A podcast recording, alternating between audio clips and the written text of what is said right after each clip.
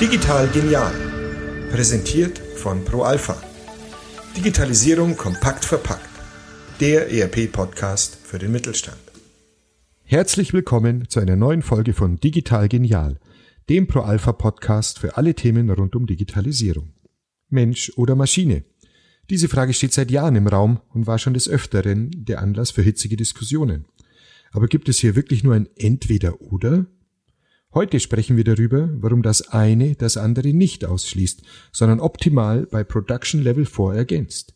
Sieht so die Produktion der Zukunft aus?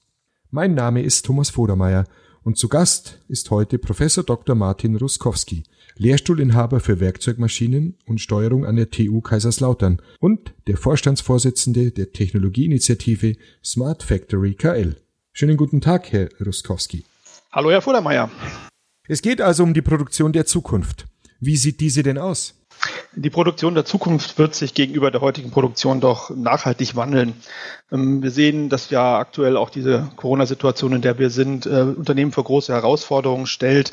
Man muss agil reagieren können, man muss seine Produktion anpassen können. Wir sehen gerade zum Beispiel bei den Impfstoffherstellern, wie schnell dort Produktion aufgebaut, umgebaut werden müssen.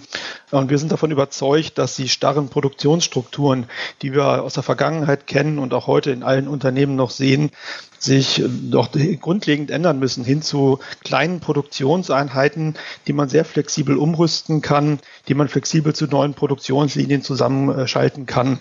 Ja, und so quasi ja, im Idealfall für jedes Produkt eine neue Produktionslinie zusammen konfigurieren kann. Sie haben gerade die Impfstoffhersteller als äh, Beispiel angesprochen.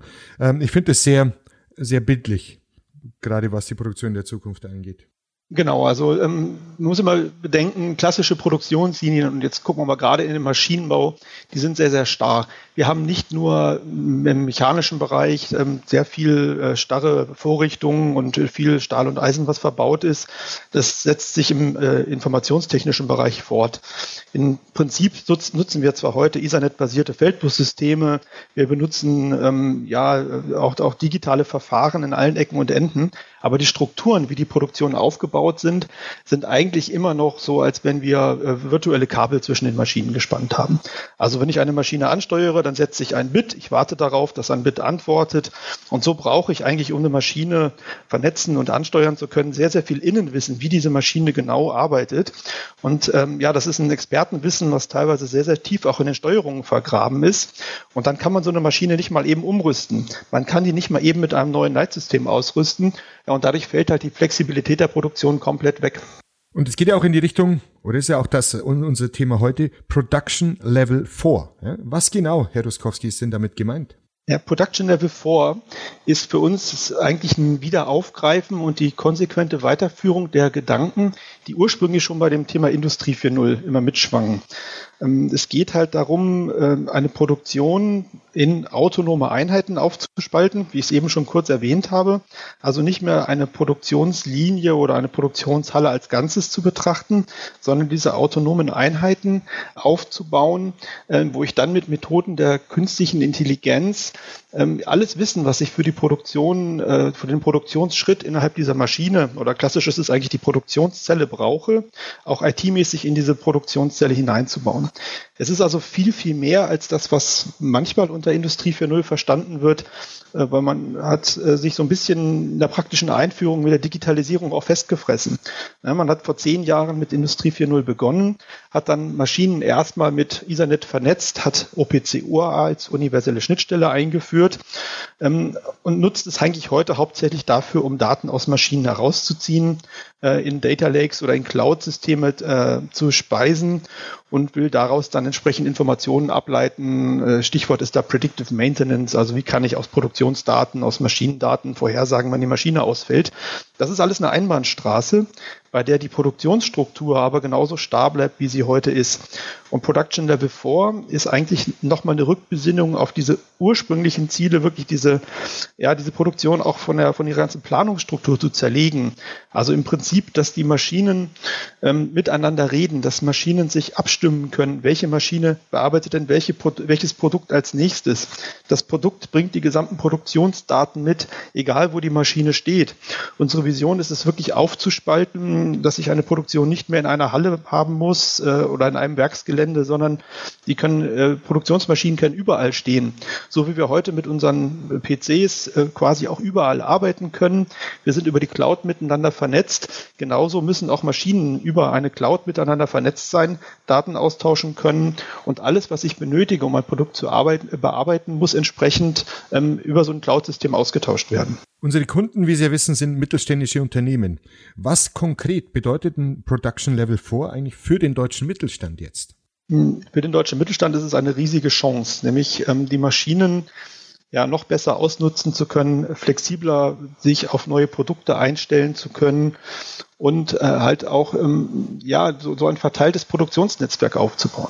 Also unsere Vision ist tatsächlich, dass Mittelständler sich auf äh, seine Fertigungsprozesse fixieren kann und dann ist er halt Experte, wie eine Maschine einen speziellen Prozess äh, umsetzen kann und kann diesen Fertigungsprozess dann auf so einer Art digitalen Marktplatz anbieten.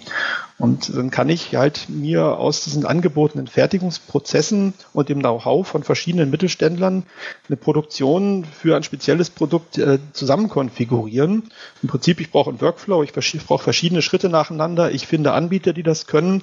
Und es ist dann sehr, sehr einfach, die Daten, die für die Bearbeitung des Produkts notwendig sind, mit dem Produkt zu übermitteln. Und ich muss dann keinen komplizierten Papierkrieg führen, ich muss nicht viele Dokumente hin und her schicken, sondern das läuft quasi alles im Hintergrund. Sie haben es ja vorher schon angesprochen mit in, bei der Digitalisierung festgefressen, habe ich mitgenommen, ähm, und KI. Und generell sind ja bisherige Autonomiekonzepte, stellen ja die Maschine in den Vordergrund. Und der Mensch, hieß es ja eine lange Zeit, äh, eine kurze Zeit mal, äh, spielt nahezu keine Rolle mehr. Bei dem Production Level 4 ist es ja anders. Hier steht ja der Mensch, wie Sie gesagt haben, im Mittelpunkt. Welche Rolle für den Menschen können wir uns denn da genau vorstellen? Es gibt viele Rollen, die der Mensch hat. Ähm, also, ja, was unterscheidet Production Level 4 von dem äh, häufig gedachten Ansatz der Autonomie? Autonomie wird häufig so vom autonomen Fahren her äh, verwendet und da ist ja diese Vision, wir haben das Auto ohne Lenkrad. Das macht alles alleine und der Mensch ist nur noch Passagier. Und manchmal wird auch diese Vision wieder auf die Fabrikhalle übertragen, dass man denkt, naja, die Fabrikhalle, das ist ja dann Licht aus, menschenleer und das macht alles für sich alleine. Äh, diese Vision gab es schon mal in den 50ern, als man mit Automatisierung angefangen hat. Dieselbe Vision gab es in den 80ern, als man Computer Integrated Manufacturing, ZIM damals äh, als großes äh, Paradigma hatte. Das wird heute wieder ähm, teilweise oder wurde postuliert. Aber wir haben immer festgestellt, Produktion ist dermaßen komplex und so viele Ausnahmefälle, dass wir das niemals äh, vollautomatisch machen können. Ähm, Autonomie ist nicht Automatisierung, das darf man nicht miteinander verwechseln. Natürlich werden wir auch weiter äh, Maschinen und Roboter einsetzen und auch manuelle Arbeit automatisieren. Aber das ist eigentlich gar nicht Industrie 4.0. Das ist die klassische Automatisierungstechnik, die wir eigentlich mit Industrie 3 so äh, beschreiben und die Weiterführung davon haben. Industrie 4.0 adressiert das, wie Daten ausgetauscht werden. Und dabei ist es unerheblich, ob die Arbeit jetzt von einem Roboter, von einer Maschine oder von einem Menschen erledigt wird. Ähm, das ähm, ist dann im Prinzip völlig egal. Es geht also wirklich um diesen Datenaustausch, die Produktionsplanung im Hintergrund. Und der Mensch hat da mehrere Rollen. Einerseits werden Menschen in ihrer manuellen Arbeitskraft häufig äh, in meinen Augen unterschätzt. Äh, schönes Beispiel ist, was Tesla mal vor einigen Jahren festgestellt hat, dass sie ihre ganzen Roboter wieder rausgeschmissen haben, weil Menschen die Arbeit viel besser machen können. Roboter sind halt relativ starr und es ist sehr aufwendig, die umzurüsten jetzt wieder zurückverweist auf die mechanischen Aufwände, die man in solchen Maschinen hat. Die sind nicht zu unterschätzen. Das ist also mitnichten so, dass ein Roboter immer kostengünstiger ist als ein Mensch. Äh, gerade wenn es um ganz, ganz kleine Losgrößen geht, um hohe Flexibilität, das können Menschen einfach viel besser. Die andere Rolle ist aber, wie kann der Mensch eingreifen, wenn in der Produktion was schiefgegangen ist? Ähm, wenn halt so ein Automatismus oder so eine Autonomie halt mal nicht so funktioniert hat, wie es vorgedacht ist. Und das kann jederzeit passieren. Ähm, irgendwann eine Maschine bleibt hängen, ein Material geht verloren. Da gibt es unendlich viele Möglichkeiten. Und heute haben wir Menschen schlechten Einblick in die IT-Systeme. Das ist miteinander vernetzt und wir können gar nicht gucken, was da drin passiert. Das ist übrigens auch einer der wesentlichen Gründe, weshalb bei ZIM damals das sehr, sehr schnell wieder in der Versenkung verschwunden ist. Und es geht hier dabei äh, darum, die Maschine so miteinander zu vernetzen, äh, dass wir Menschen die, mit diesen Informationen auch gut zusammenarbeiten können. Äh, und da kommen die Methoden der künstlichen Intelligenz mit rein, die die Daten so aufbereiten, aufbereiten können, ja, dass sie menschenlesbar sind, dass wir Menschen tatsächlich einen direkten Zugang dazu haben. Und wir sehen das ja an unseren smarten Geräten im Alltag, äh, unseren, unseren Telefonen, Tablets, Computern, mit denen wir unterwegs sind. Die Methoden, ähm, ja, an Daten ranzukommen, sind heute ganz, ganz anders als früher. Und es ist nicht mehr dieses Expertenwissen, äh, dass ich weiß, welches Bit und welche Lampe jetzt was bedeutet, sondern Daten werden mir aufbereitet. Es werden Hintergrundinformationen mit rangezogen. Es wird in Kontext gestellt. Was bedeutet denn jetzt eine Fehlermeldung? Was kann denn die Ursache sein? Es werden Vorschläge gemacht. Und äh, auf diese Art und Weise wird der Mensch, also ja, man hört so oft dieses Wort Dirigent der Produktion, gefällt mir eigentlich nicht, aber derjenige, der einfach den Überblick über die Produktion hat, der auch der, ja, der Herr der Produktion ist oder die, die Frau der Produktion, je nachdem, ähm, entsprechend, dass man ja wirklich äh, nicht von der Produktion geführt wird, sondern dass man selber die Produktion nach wie vor führt. Das gefällt mir sehr gut und wie Sie ja sagen, menschliche und künstliche Intelligenz arbeiten also Hand in Hand. Ähm, wie gestalten sich denn hier die Übergänge, Herr Ruskowski, und wo gibt es konkrete Berührungspunkte? Also die Übergänge sind natürlich ähm, gerade in der Produktion lang, langfristig und ähm, sehr, sehr aufwendig. Ähm, ich hatte ja ein bisschen am Anfang kritisiert, wir sind in der Digitalisierung stecken geblieben. Ähm, natürlich ist Digitalisierung erstmal die Grundvoraussetzung. Ich muss erstmal meine Maschinen digitalisiert haben. Ich muss sie an IT-Systeme angebunden haben oder besser gesagt mit, mit Ethernet-Schnittstellen ausgestattet haben, um überhaupt mal dran zu kommen. Das ist eine riesen, äh, ein riesengroßer Aufwand. In der Industrie sprechen wir ja von äh, Aufwänden oder von, von Lebensdauern von Maschinen im, naja, im zweistelligen Jahresbereich. Ich war selber in der Industrie lange genug tätig. Wir haben Maschinen im Feld gehabt, die waren 25 Jahre im Einsatz. Die kann man natürlich nicht so ohne weiteres digitalisieren. Also dort stehen wir quasi an den Anfängen, erstmal die Daten aus den Maschinen überhaupt verfügbar zu machen, sie auch dann ähm, von außen ja so, so zu so einer autonomen Einheit zu kapseln.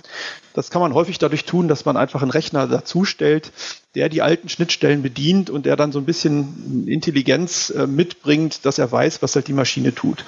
Ich betrachte Intelligenz dabei immer in Anführungsstrichen. Äh, das ist halt nicht Intelligenz im menschlichen Sinne.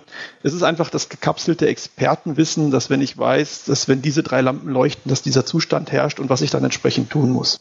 Und so kann man seine Maschinen Stück für Stück aufrüsten. Man kann sie miteinander vernetzen es wird allerdings irgendwann einmal der Punkt kommen, an dem ich meine Produktionsplanung von einer Vorabplanung, die dann entsprechend äh, als Produktionsplan reingegeben wird und dann für einen Tag oder für ein paar Stunden durchgefahren wird, äh, umbaue zu einer Echtzeitproduktionsplanung, wo ich dann wirklich auf jedes Bauteil reagiere, auf jedes Event in quasi Echtzeit reduziere.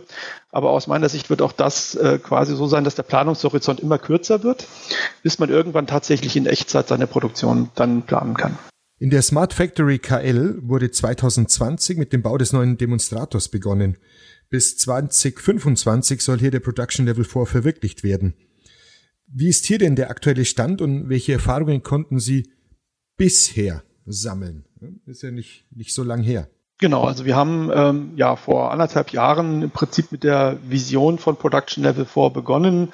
Und das war auch der Zeitpunkt, wo ich selber den, den Vorstandsvorsitz der Smart Factory Kaiserslautern übernommen habe, ähm, nachdem ich schon kurze Zeit vorher dann in, in der Forschung angekommen war. Wir haben zunächst einfach mal dieses Grundkonzept aufgebaut und diese Vision aufgebaut, wie Produktion in Zukunft aussieht. Wir haben uns zurückbesonnen auf die Anfänge von Industrie 4.0. Worum geht es eigentlich? eigentlich und haben dann äh, begonnen, diesen Demonstrator mit unseren Partnern gemeinsam aufzubauen. Ähm, am Anfang elf Industriepartner und Forschungspartner ähm, und haben vor allem ein Konzept uns überlegt, was extrem flexibel und extrem skalierbar ist. Das heißt, wir haben auch das Produkt in den Hintergrund gestellt. Es geht bei uns nicht um das eigentliche Produkt, das ist ein Platzhalter, wo jeder Mittelständler oder jedes Unternehmen seine eigenen Produkte rein definieren kann und haben dann begonnen, eine Architektur aufzubauen, die uns diese von mir schon beschriebene neue Produktionsstruktur ermöglicht. Und ein ganz wichtiger Aspekt, den wir dort äh, gemacht haben, ist, dass wir Logistik und Produktion ganzheitlich betrachten, aber mechanisch voneinander trennen. Wir hatten schon vor äh, fünf, sechs Jahren einen ersten Demonstrator in der Smart Factory aufgebaut. Da war die Logistik noch in den Produktionsmodulen mit integriert. Äh, wir haben festgestellt, dass es zielführender ist, das zu trennen. Ähm, und äh, quasi äh, ein Logistiksystem zu haben, was Bauteile zu diesen Produktionszellen transportiert. Dort erfolgt eine Übergabe. Das Modul erkennt, welches Bauteil da äh, jetzt nun ankommt und kann entsprechend den Produktionsschritt durchführen. Der Demonstrator ist nun aufgebaut mit den ersten Modulen. Ähm, die Software-Ökosystem, äh, das steht jetzt und wird jetzt in den nächsten Jahren weiterentwickelt. Wir haben jetzt auch gerade dieses Jahr 2021 ein Forschungsprojekt äh, namens SmartMax gestartet, vom Bundeswirtschaftsministerium gefördert, welches die Vernetzung der Anlage in den europäischen Gaia-X-Datenkontext mit vorantreibt. Und in diesem äh, Kontext werden wir jetzt die, die Software, die natürlich momentan noch bei uns lokal auf der Anlage läuft, so weiterentwickeln, mit offenen Schnittstellen ausstatten, dass so eine verteilte Produktion tatsächlich äh, möglich wird, egal wo die Maschine steht oder welcher Hersteller das Modul gebaut hat. Vielen Dank, Herr Ruskowski, für das wirklich sehr interessante Gespräch. Sehr gerne. Ich bedanke mich ebenfalls. Ich nehme mit, dass Maschinen nicht den Menschen ersetzen können, und auch wenn die KI schon weit fortgeschritten ist, bleiben wir weiterhin auf die menschlichen kognitiven Fähigkeiten angewiesen. Werden menschliche und künstliche Intelligenz vereint, erreichen wir ganz einfach die besten Ergebnisse. Und so soll sie auch sein. Damit sind wir schon wieder am Ende der Episode angekommen. Vielen Dank fürs Zuhören und bis bald.